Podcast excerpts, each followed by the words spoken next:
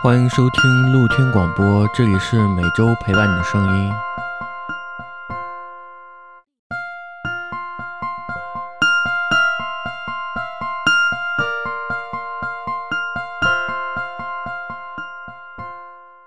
各位听众朋友们，大家好，这里是露天广播 Coin。我们这一期节目呢，非常荣幸请到了我们济南播客界的前辈啊，济来自济南的主呃济南播客的主理人段哥。Hello，大家好，我这个硬币老师给我这么一介绍啊，我不太敢发声了啊，谈不上前辈啊，只是做的稍微早了一些。呃，我是老段，来自博客济南。嗯所以说呢，我呃之前呢，我们呃之前其实就找了段哥想嗯。录节目呢，嗯。但是那时候好像段哥的这个录音的需求不是那么的 呃那么的高涨啊，那个时候不务正业，后 呃那个时候也比较忙，对，嗯、但是现在呢，我觉得二零二三年，呃，之前一切已经过去了，我觉得那个阶段已经过去了，嗯。嗯、我觉得二零二三年我们这个来自我们这个本地播客，嗯。我觉得可以把内容上啊，其他的可以探索一下。嗯嗯嗯、呃为什么我们为什么我想到找段哥录一期我们这个济南播客的故事呢？济南 Podcast 的故事呢？是因为我们这个二线城市，我相信我们去一线城市的很多呃朋友们，大家都知道，一线城市其实播客行业还是比较繁荣的，对啊、也非常的多，对大小播客嗯遍地，对，可以这么说。但是我们那个城市呢，呃，我做了两年，然后段哥应该是比入行更早一些。嗯、其实吧，也就那些人嗯啊、也就不能说那些人吧，其实也没多少人嗯啊。我们这行业确实也比较干瘪。嗯嗯，其实急需我们那个新的博客的人的加入。。对，所以呢，我们聊一期，看看本地博客嗯都可以做一些什么东西、嗯什么内容。嗯嗯嗯嗯我们先我们先聊一聊段哥吧。段哥，这个一八年的时候，你是怎么想到做这个济南这个博客的？呃，其实我是一八年正式开始做的，但是有这个想法，其实比比这更早，大概是一六一七年。呃，咱可以倒的再远一点啊，从头嗯说。我从学生时代就特别喜欢听广播，啊，可能那个时候。FM 的时代，哎，对 FM 的时代，因为那个时候还没有所谓播客这个概念，大家都是听收音机，就是我们这个传统的调频广播。对，啊，这个这个呃比较官方的那种电台啊，但是那个时候就是呃可能那个时候的业余生活，首先是不如现在的年轻人这么的呃多元化，有那么多选择。那个时候其实可以选的就那么几样，电视是吧？呃，收音机或者看那那个时候手机还没这么厉害。对，那时候还没有这么多智能手机啊，那时候仅限于这个传统的通讯时代，打个电话嗯发个短信。所以说那个时候就养成了这个听收音机的习惯。是嗯学生时代，比如说我我们上大学的时候，那个时候呃宿舍的同学一到了晚上，这个就各自打开各自的收音机。就开始嗯听各自喜欢听的节目啊，嗯那个时候反正每天晚上就是伴着收音机，呃入睡的。嗯，所以说，久而久之就养成了这样一个习惯。那后来呢，网络时代来了，播客时代来了，就是开始有播客这个概念了。对可以通过互联网听到一些电台节目了。那那个时候，我们的这个收听习惯就由传统的电台可能就开始转向互联网的这种播客。哎，嗯那个时候就开始听到了一些来自民间的声音。对对对，哎，就是，呃，可能他们说的话比传统的 FM 电台更加的怎么说多元化。多元化，再就是接地气儿。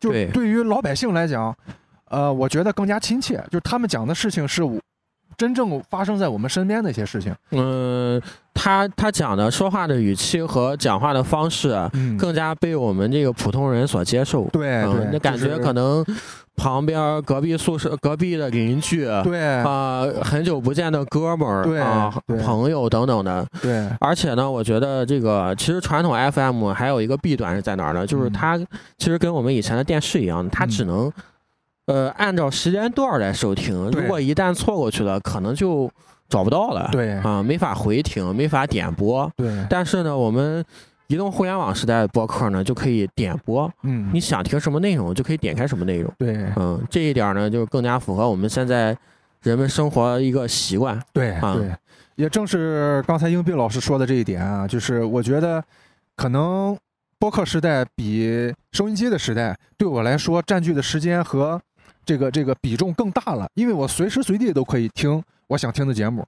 你比如说，过去我只能在呃晚上的十一点，比如说到十二点，我听这一个节目，那其他时间我是听不到的。对，固定的档期。对，固定档期。但博客不一样，博客比如说我听了一遍，我觉得意犹未尽，我想再听一遍，那我就继续点播，我想听几遍就听几遍。对，所以说，无形中，呃，自己生活中的这个这个这个这个播客的这个比例比率嗯，比重，它更大了。所，以说，久而久之，对他的依赖性，对他的呃怎么说呢，好感就更多了。对，然后呢，我又是一个比较喜欢去研究自己感兴趣的事情的人。嗯，比如说我听的多了，我就会去分析，哎，自己是不是可以做一个这样的节目？嗯因为自己也有很多想法想要去表达，嗯，因为我们段哥的业余爱好非常的广泛。呃 算是喜欢的比较杂，对，所以说自己也有很多千奇百怪的想法想要去表达，想要去记录，嗯，那想要一个出口。对，嗯有一个出口。那博客就是一个很好的形式，所以说那个时候我就萌生了一个想法，呃，可能听不能满足自己了，自己是不是要做一个博客？除了自己记录自己的想法，自己表达自己的想法，还能够帮身边的一些亲朋好友啊，帮身边一些志同道合的人一起去记录和分享。嗯，所以说，从那个时候，大概一六一七年，萌生了这样一个想法，自己是不是可以做一个播客？对，表达一个表达一下自己的声音吧。其实我觉得，在自媒体时代的话，每个人其实发声的话，都需要一个发声的渠道对和发声的方式。对你像现在来说的话，呃，我们的微博啊、嗯公众号已经从我们以前的纸媒时代、嗯纸媒、杂志、报纸时代，已经转向到现在这个情况了。对下一步的话，其实视频已经渗透到我们方方面面了。对对吧？刷，我相信刷短视频已经是我们每个人生活，呃，每天必须刷的东西了。如果你今天不刷的话，感觉就跟少点什么似的。对对对，必不可少的一部分。但是呢，呃，我觉得音频呢是让能让你真真正正停下来嗯啊、呃静静的听一段儿，然后嗯思考一段留给你一些思考的空间和想象的空间的这么一个东西。对，嗯，我讲讲我们这个当时博客怎么想的吧。我们当时是，呃，我是一八年开始听的，嗯然后呢，呃，听了以后呢，然后发现哦，原来播客也可以做的这么普通，就是嗯平时的记录啊，这周发生什么事儿啊，嗯然后今天结婚了，然后。呃，生子了，或者是今天哥们儿相亲失败了，等等的，这哦这些东西其实都可以是播客的一个内容。对，也是呃那些年那些生活的一个记录。后来发现，呃，因为之前一直听的一个博客嘛，也是相当于伴随几个主播长大了，就是也是刚毕大学刚毕业，嗯然后找工作啊、嗯相亲、结婚、生孩子。基本就是，虽然大家听起来哦，这不就是一个人的普通的生活吗？嗯其实我觉得，如果你能把这些生活有滋有味的记录下来，我觉得这个博客的意义也就存在了很多呃对特殊的价值。对，嗯，然后当时就后来发现，我说，既然大家都能做，我说可能我这个。呃，当然了，我这个职业有对我自己也有一些表达的要求嗯啊、你给大家说的多了，发生的渠道多了，嗯训练的机会多了，可能也提升一些表达能力。嗯所以基于这几点考虑吧，然后嗯当时就开始建了我们这个播客，因为正好最近呢，就是当时很有意思的事情是什么呢？我当时听了北京的那个播客，我的那个之前我们老黑主播现在已经 AFK 已经很久了，嗯我们老黑主播呢就是在那个听友群里面认识的，嗯认识以后呢，然后我们加了好友，然后一看呢，我们的家住的非常的近，就隔了五百米吧，嗯，就是到到下一个街区就到了。然后我们就约着打了一次篮球，然后聊，然后我老撺掇他一块儿录音，然后说哎录嘛录嘛？后来他下下狠心，他录，嗯。说走咱录音，我说行啊，我给你买，我说设备剪辑嗯。都是我出，嗯。嗯，然后节目选题运营，运营如果不想运营，我也无所谓。嗯。然后如果你想进行一些那个呃其他的话呢，我说不要紧，就是嗯。你你你想选题就行，因为你是那个我说你是那个传媒行业嘛，他那嗯其实也是有专业背景的。嗯然后他们出选题，然后我就做一些技术，嗯还有一些其他的一些方面，然后我们就慢慢的、慢慢慢慢的进行一些那个进行一些合作什么的。嗯然后由此我们就建了这个播客。但是我建的时候呢，发现哎，本地播客好像没大有人做，嗯然后就找到了段哥，因为我当时搜了一下嘛，嗯就是你在那个播客里面搜济南就没有节目，嗯，就是有节目可能在它的详情里面有，对，标题里面有，但是对。呃济南的播客没有。很少。嗯，对对对，其实之前我也发现过这个问题，就是济南吧，我觉得这个东西不光是播客，在我看来，济南在很多方面都有你刚才说的这个特性，就是它好像是晚半拍儿，呃，有点有点文有点文化沙漠的感觉。对，就是或者说是特别特别低调。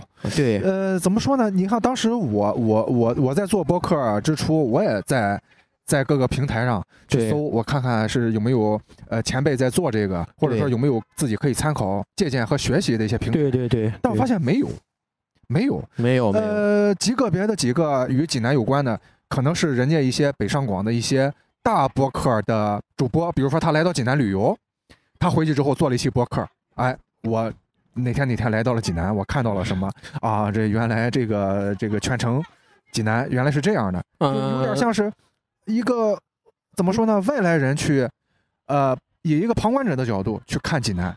但是嗯济南人很少站在自己的角度去审视自己每天生活的这个这片土地。对，嗯，而且是，但是他们其实你要是当呃旅游节目或者等等的，其实他们制作来说的话，其实还是站在一个旁观者的视角，对他们看的，这个事情。他们看的很相对来说更表面一些，更浅显一些。呃，对，因为其实我觉得那个呃，如果你在这个城市里生活，在嗯这个城市里面，嗯，呃，体会它的一切，可能从小在这个地方长大，这个嗯就是你的家乡。对，呃，这个感情可能是不一样的，而且我觉得本地播客也应该是我们本地文化的一部分。对，嗯，对，这我一直承认，其实播客圈儿的这个文化的氛围啊，嗯，呃，不能不文这个这里的文化不是学历水平啊，不是知识水平，嗯是我们整个的就是一个文化的一个宽泛的概念的话，广义的文化。对对对，我觉得它的文化性要更高一些对，啊，虽然相对来说小众，但是我觉得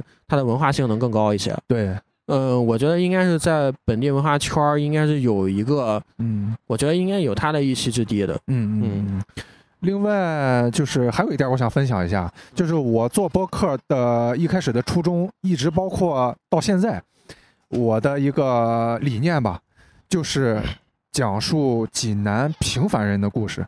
普通人的故事，对，我想说一个关键词，就是普通人、平凡人。嗯，就是之前我们听广播，我们听到一些人家电台的主持人再去 去讲述他们的这个这个所见所闻，或者说是那个时候我们通过电波，通过自己的耳朵去想象一个电台主持人会是什么样的。那个时候，因为我们还没接触过这个行业，还不懂。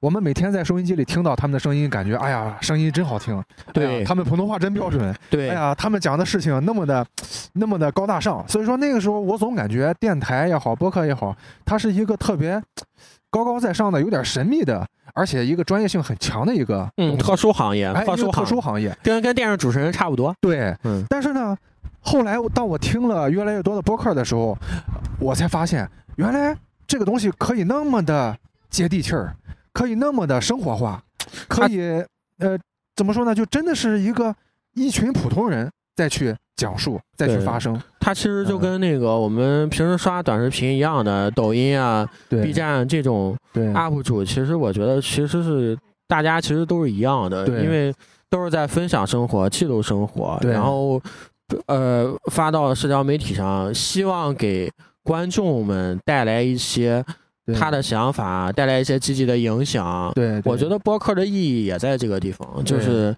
能记录啊，能宣传一些嗯。有意义的东西啊。嗯嗯，然后能表达一下你的看法，对，不能说我们的看法其实都是对的，但是表达一下我们自己的一些想法，对。啊，尤其是，嗯、当然了，我这个呃从现在在听二一年的节目，发现了，确实有些话在那个时候能说得出来，嗯，现在可能想法跟那个时候完全变了。是记录时过了，对记记录在当时。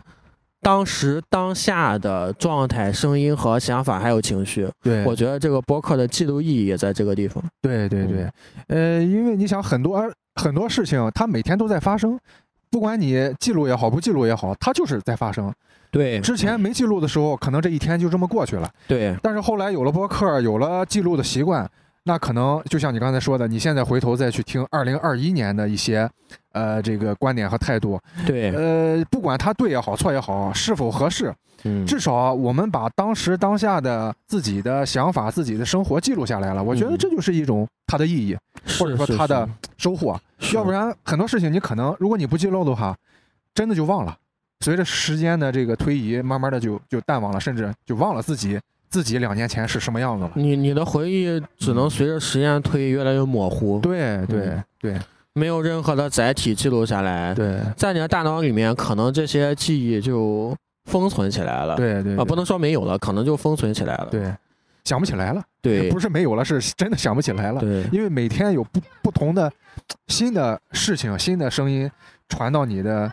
对吧？生活中，尤其是现在这个时代，就是所谓的这个这个快节奏的短短视频的时代，对，每天信息量太大。嗯，你如果不记录的话，可能真的就忘了。对，你昨天看到了什么？昨天还还有就是那个，呃，我们现在就被很多垃圾信息在充斥。对，嗯，当然不是说我们做的播客这个有多么大的现实的意义啊，但是我觉得能记录一下自己的声音，也是一个有好处的一件事情，也总比。天天刷短视频啊，这个这个一天可能周末这一天不知道怎么过的呀。对，我觉得一天一天的其实过得也挺快。是啊，嗯，是啊。如果你不记录下留下点什么东西，而且，嗯，呃，不不不记录下来留下点什么东西的话，我觉得这个，嗯，你等你老了再想起来的话，可能就怎么说呢？就觉得很平庸，你这辈子就这样。这样过了吗？再烧了吗？对吧？其实从这里还想说一点，我觉得播客在嗯社交方面其实帮助也挺多。嗯，尤其是找一些嘉宾，其实我有些嘉宾以前压根儿都不认识。嗯啊，因为呃生活圈子啊等等的，还有一些问题，这个呃不需要有一些社交啊，对，没有用处。然后呃没有用处是打引号的，因为呃。大家可能所说用处来说的话，可能有一些利益啊，还有一些东西，一些其他的现实的意义。嗯，我觉得还有一些其他的人，可能就是我们的认知局限性啊，可能根本就接触不到的。对。然后就慢慢都熟悉了。我觉得这个也是一个社交的渠道。对。嗯，对。尤其是跟呃我们其他的。其他地方的，我之前还跟其他地方录录节目，就其他地方这个播客的创作者接触一下，我觉得还也很有意思。对对，确实通过这个方式吧，呃，不能说结识了很多新的朋友，但是用我的话说是重新认识了很多朋友。比如说之前我们觉得他是一个没什么故事的人，他是一个沉默寡言的人，但是呢。可能录过一期节目，发现哎，这个人原来挺善谈的，原来这个人他挺有观点、挺有思想、挺有态度的，并不是我们平时接触中的那样。因为平时如果我们不记录的话，可能生活中我们只会去，呃，为了目的而去社交。比如说今天我找你，哎，这个硬币老师，我今天想找你办个事儿。对对，哎，咱们今天所有的聊天、所有的 社交都是围绕这个事儿，嗯，很实用主义，很对，很实用主义。但是呢，如果我们换一个思路，把播客就当做一个事儿，把分享和讲述也当做一个事儿的话，我会发现硬币老师的另外一面。哦，原来他比如说这么的有生活。哦，原来他在这个录制播客之余，他的工作是这样的，他的生活状态是那样的。嗯，可能就是你这个人物在我的印象中就会变得更加丰富、更加立体。嗯，我觉得作为朋友来讲，可能我对你的了解就。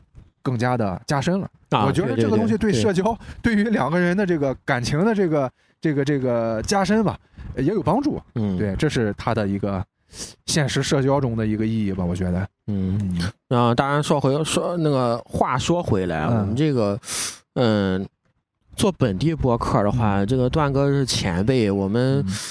呃，你有什么体会吗？本地播客的话，体会啊，对。你指哪方面的体会？本地播客的话 是，比如说我们这个，啊，我们刚才聊了，确实我们这个城市的话，确实节奏比较慢，就大家新生事物接受起来会有一个过程。对，然后你觉得我们这个城市是不是故事也很多？对，嗯，呃，你看我这个播客的所谓的 slogan 吧，啊，叫“济南的声音，济南的故事”。对济南，呃，第前第一个济南是我这个播客名字的这个济南，对第二个济南就是指的咱们生活的这座城市济南。，对对对，哎所以说，我觉得济南不缺故事，济南也不缺有故事的人，也不缺善于讲故事的人。但是呢，我在做播在做播客的过程中发现，就是济南啊，确实是比较慢节奏。另一个呢，就是对于新生事物的这种呃接受程度啊，不能说它低，但是呢相对慢。你比如说，可能播客这个形式在一些一线城市，在一些比较思维比较比较活跃、比较开放的城市，可能人家已经做得很成熟了，但是在济嗯南还没有，或者说很少。这是我遇到的一个困扰吧，因为做博客的人少，就意味着听博客的人少。没有没有，听的其实很多。但是我我不知道你的这个听众群啊，嗯但是我的听众群其实目前来讲的话，相对单一，相对单一，就是嗯还是还是以这个，呃，怎么说呢？以自己生活圈子为核心去啊慢慢的啊发散。嗯再就是可能有一些，呃，比较局限于济南本土。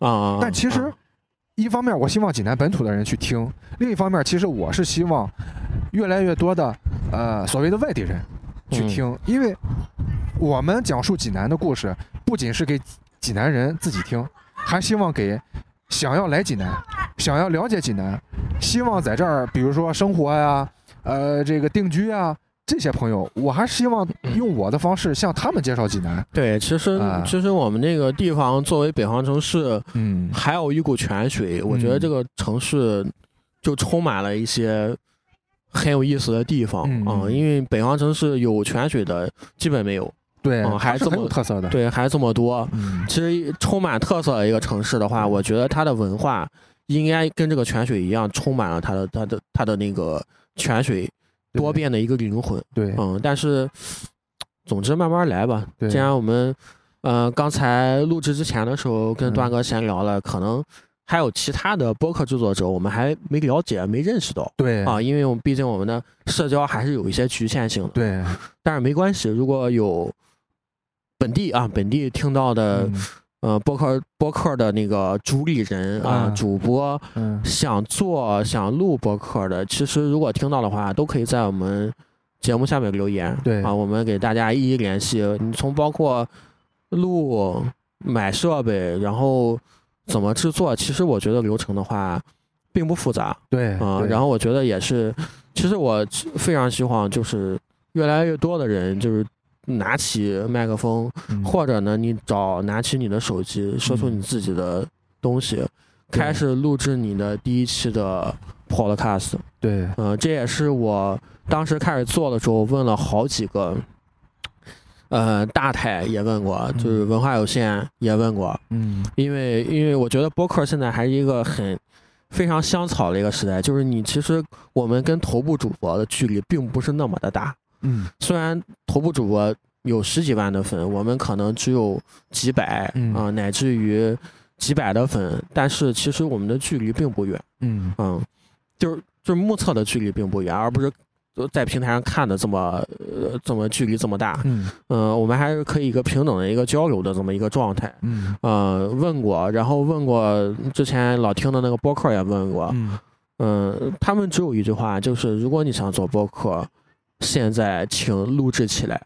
你不管他做的多么的差，呃，多么的不行，你听着，哎，我的声音感觉很奇怪啊，是。啊，那我那个拿麦克风就哆嗦，很紧张，嗯。没有关系，其实都有这么一个过程。对，对。我当时给，呃，有的朋友也这么建议我说，你你只有拿起麦克风，嗯、说出你想说的，嗯。这就是第一期节目。对。你的第一期节目上传了，呃，有没有点击没关系，但是他肯定会有几个回复。对如果能有回复的话，那是非常好的。对你不行的话，找朋友 回复几个，然后就当就当有听众了，也非常的好。传说中的刷单嘛，嗯，没有，其实有的朋友，呃我也有一些正反馈啊等等的，嗯确实很感动。他说可能可能我每个周可能就等这个声音。嗯。哦，原来我的播客在别人那儿是非常有意义的一件事情，嗯，就发现了哦，原来你做这个东西，嗯。并不是做给你自己的，也不是做给你想象那些那些听众的，对。而你做给那些想听你的，对。嗯、想听这个声音的听众的，对，它比你想象的意义要更大。对比我想象意义确实更大，所以说，就当然断断续续的嘛，一直、呃自己坚持到现在了，嗯确实挺不容易的。对也我我觉得是我上次录音，呃，抛出这个月啊，上次录音的话，应该是在十月份，十月份儿嗯，去年十月份，隔了这么久了，对，去年十月份，应该是去年。就是那个降温以前的时候，哦就去年降温，哎，十一月了应该是有，啊啊，就那个时候开始录的，就那个是最后一期，对录完了以后就就没有了。当然了，还有一些那个，嗯，大家都了解的一些原因吧，对对对，啊客观原因。嗯客观原因啊。然后过年又到现在啊，嗯然后这这两周吧，就慢慢开始恢复了，嗯，就是开始又找朋友啊。你看我们段哥也开始嗯又找回来了，我们又开始 进行。对对对，嗯又开始进行了一些节目的录制。对嗯，怎么说呢？就又找回来那个状态了。我觉得录音这种东西的话，呃，不是说每周的任务，嗯只是你需要有一个这么表达的一个出口，对一个记录这个生活状态这么一个没呃方式吧。对嗯，方。式吧，我觉得是。其实对我来说，它从来也不是一个工作或者说任务，嗯，就对我来说，它是生活中的一部分。对，因为就像我刚才说的，不管你是否记录，嗯反正每天工作和生活都要照常进行。对对吧对对，你无论你这个表有没有，每天都是二十四小时，对就是这个道理。所以说，我就想，既然我们在思考，既然我们在聊天，我们在表达，那为何不加一个麦克风，加一个记录的设备，把它记录下来呢？对对对，它也不影响你做任何事情。对对对吧对对，所以说，这是我的一个想法。嗯嗯，嗯另外就是刚才你在提这个录制播客的意义啊，我脑子里想到了一个，就是在前段时间发生的事情，嗯。就是春节假期嗯。期间，我有一个群友啊，在同我们同在同一个群里，啊。他呢是在北京长期工作，然后呢过年回来了，回来我们没有见面，但是他给我那天发了一个照片，是一个截图，是他用他的车载的这个收音机在听我的节目，对对对，然后他说。嗯他给我留了一句言说，嗯他说段哥，你的节目是我在北京北漂期间的一个精神慰藉。对所以说这句话其实给我很大的触动和感动吧。就是我在想，首先我的声音是有更多的人，比我想象的更多的人在听。对那我的一期平凡的节目，其实它的力量和它的意义比我想象的还要大。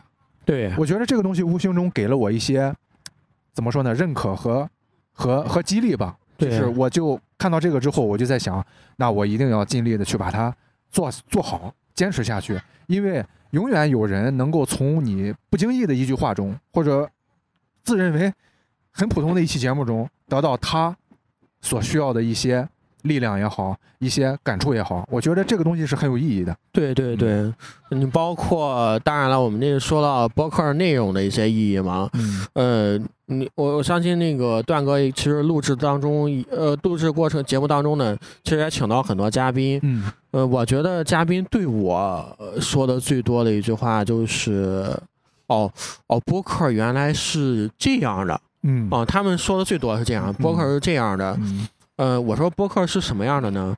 他说以为是大家闲聊天儿，而他说他听着大家形式是闲聊天儿，嗯但是呢，其实意义是什么呢？其实是你有一个机会能够把你的思路整理一下，嗯，认真说话的这么一个机会。对，他说这个认真表达的机会，确实很难得。我说对，这个也是我当时开始录的时候发现的一个问题，就是虽然我们可以，呃，写公众号、发微博啊、朋友圈啊都可以发，但是呢，如果你你什么有什么时间能真真正正说一些话，然后给别人听呢？嗯啊、你只能，我觉得播客的意义就是把你要想说的话录制下来，然后放给别人听，嗯然后其实让他感觉你在跟他说话一样的。嗯啊、你包括，嗯，前一段时间帮别人录过一一一期节目，呃，他的播客，别人的播客录过一期节目也是，呃，录第一遍的时候，嗯、我说你有没有发现一个问题啊？我说你听听就知道了，听了以后发现，他说这个这个我说话怎么感觉就就很机械啊？嗯。我说很，我说很对，因为没有嗯。观众。嗯。但是呢，你要假想到你你有观众，嗯就是你你现在是表演时间，嗯。因为这个播客这个东西的话，你说完了之后，是有多少人听你是不知道的。嗯。嗯，你有可能同时有很多人在听，你的话不是说给在场的两三个人听的，其实说给我们通过我们这个平台，通过我们的节目另外一端的听众来听的。对，嗯，所以说，一个这个，再一个就是认真表达的机会。问过好几个，他们都说很少有这么认真表达的机会。嗯，你想发朋友圈、社交媒体，其实可能都有一些呃流量、点击啊、点赞啊什么的一些个人的想法。其实我觉得播客的话，你记录下来了，也就记录下来了。对，嗯，没有其他的东西。我说我们这个点击量，我说点击量可能还没你公众号粉丝多呢。嗯 对吧？但是呢，有这么一个机会，就是能把你的生活，能把你的兴趣爱好，能把你想说的这段内容整理一下，然后嗯通通过另外一个媒介来表达出来，对其实也很有意思。对，对，他们说也很有意思，包括有几个之前都是播客听众的，当然不是我们节目播客听众啊，都是大台的播客听众的话，嗯他们见到我这个录制方式的话，就充满了好奇。嗯哦，播客我听了很多啊，大内啊，日坛啊。嗯哎，原来你你还在录这个东西啊？我说对啊，我说想来录吗？嗯、可以试，就是说你下次录节目的时候能来看看吗？我说不需要来看看，嗯需要你带着你的内容来就可以。如果你想说的话，嗯呃，想表达内容你来就行嗯啊。然后咱们约时间，这个没有任何问题。你能体让你体会到大内日坛是怎么玩的，我们也是这么玩的。嗯当然了，只是形式上啊，嗯肯定内容人比我们要深刻的多了。嗯所以说，这个我觉得，呃，既然我们讲了这么多，从录节目到请嘉宾等等的，我们这个嗯二零二三的话，我们这个济南博客有什么计划吗？我我们的节目啊，对，我的计划首先第一个就是很简单，坚持做下去。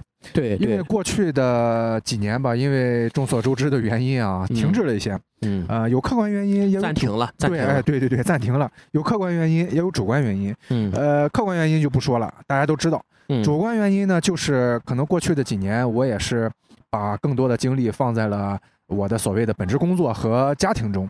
嗯还有其他业余爱好呢 对，还有其他业余爱好呢，比如说我这个可能周末有空了，我得去踢个球啊。啊，对对对哎然，后就没空录录节目了。对，所以说一来二去就感觉自己停了好久，停了好久。但是呢，嗯呃，二零二三年对我来说确实也是一个对很多人来说都是一个新的开始，因为我觉得真正意义上是一个春天来了，因为万物复苏了，过去的一些不好的事情，呃，可能有点翻篇儿的意思，有点像是彻底要结束的意思。但是呢，对我们来说，呃，有些东西并没有结束，而是暂时封存了或者暂时停滞了。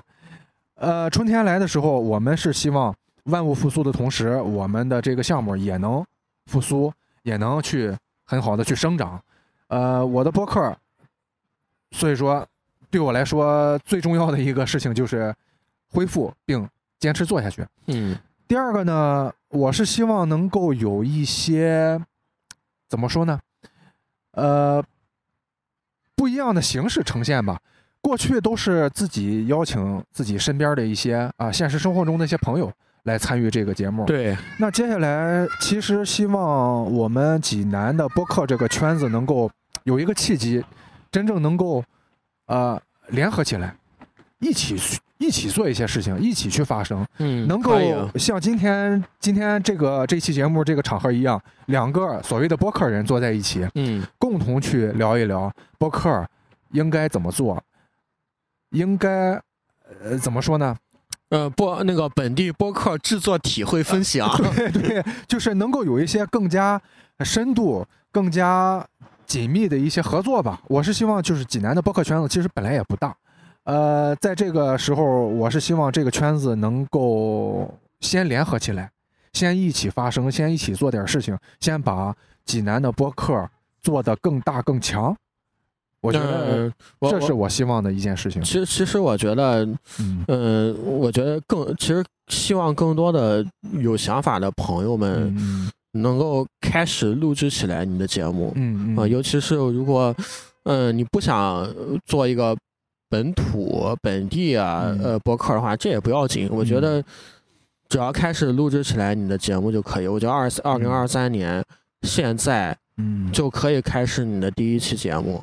对，我觉得越来越多人加入制作，分享你的制作经验，分享你的录制过程，嗯然后大家呃能够一起合作录制一些，比如说呃特别策划，嗯呃特殊的系列节目，我觉得其实也是一个非常好的事情。对，可能这些东西无法获得一些平台的支持，无法获得一些官方的推荐，也无法获得一些呃流量上的呃流量上的那个显著的增长吧。嗯但是我觉得可以做一些就是有一些深度思考的一些东西，对，尤其是嗯呃，我觉得首先这个我觉得人开始要变多是是应该有的。再一个就是我我觉得有有想法的朋友们，这个想呃做的话呢，我们这边这个呃经验呢也是呃很很毫无保留的就可以分享的。我们这个呃虽然虽然这个做的时间。是吧？经历可能期数上不是特别多吧，但是我觉得 踩过的坑可是不少。至少能让你们少走一些弯路。对对，啊踩过的坑是真的不少。嗯、所以说呢，就是如果，嗯、还有就是我觉得本地，嗯、既然呃播客圈儿什么的，我觉得可以暂时先放放吧。我觉得本地文化，我觉得大家可以嗯。先宣传起来，尤其是如果想录音的、想体会体验播客的等等的这些朋友们，我觉得，嗯，可以，呃，如果你觉得自己录有点困难的话，嗯。可以留言，我们这个也可以进行一些合作，这都没关系。对。嗯我觉得先把这个人先要扩起来，对，嗯，人群要增多。对，当然了，嗯，我觉得二零二三的话，我觉得我们这个，反正我这个节目，嗯，还得继续做下去。对嗯，不能说坚持下去吧，我觉得，呃，起码不断更时间太长。是，嗯，我觉得修正成我们的更新频率修正成一周。一周两呃一周两期呢，一周两期太厉害了。嗯 我觉得改成呃两周一期差不多。对，嗯，对，两周一期其实并不耽误很多时间。对，嗯，这样的话呢，我们这个，我觉得我们这一期节目呢，呃，既然讲到我们本地播客的故事吧，也希望我们本地的播客爱好者和播客的，呃，有想法的啊，想想法这个尝试这个形式的朋友们呢，这个听到以后呢，在我们节目里多多留言啊，嗯我们呃多多联系，多多交流。其实我们这个还是一个联系和交流的一个怎么说呢？我觉得通过播客也建建立一些联系，也是一个非常好的一个平台嗯啊。尤其是我们这个呃有故事的朋友啊，想录音的朋友，也可以联系我们对，啊，在我们的节目下啊也是留言留下您的联系方式也可以，我们约时间也可以记录一下，用音频的形式记录一下你的想法啊然后你对呃播客的一些看法然后你的有意思的故事对啊。然后段哥我们本期节目就到这儿 ok 啊嗯感谢各位听众朋友收听谢谢大家再见。拜拜。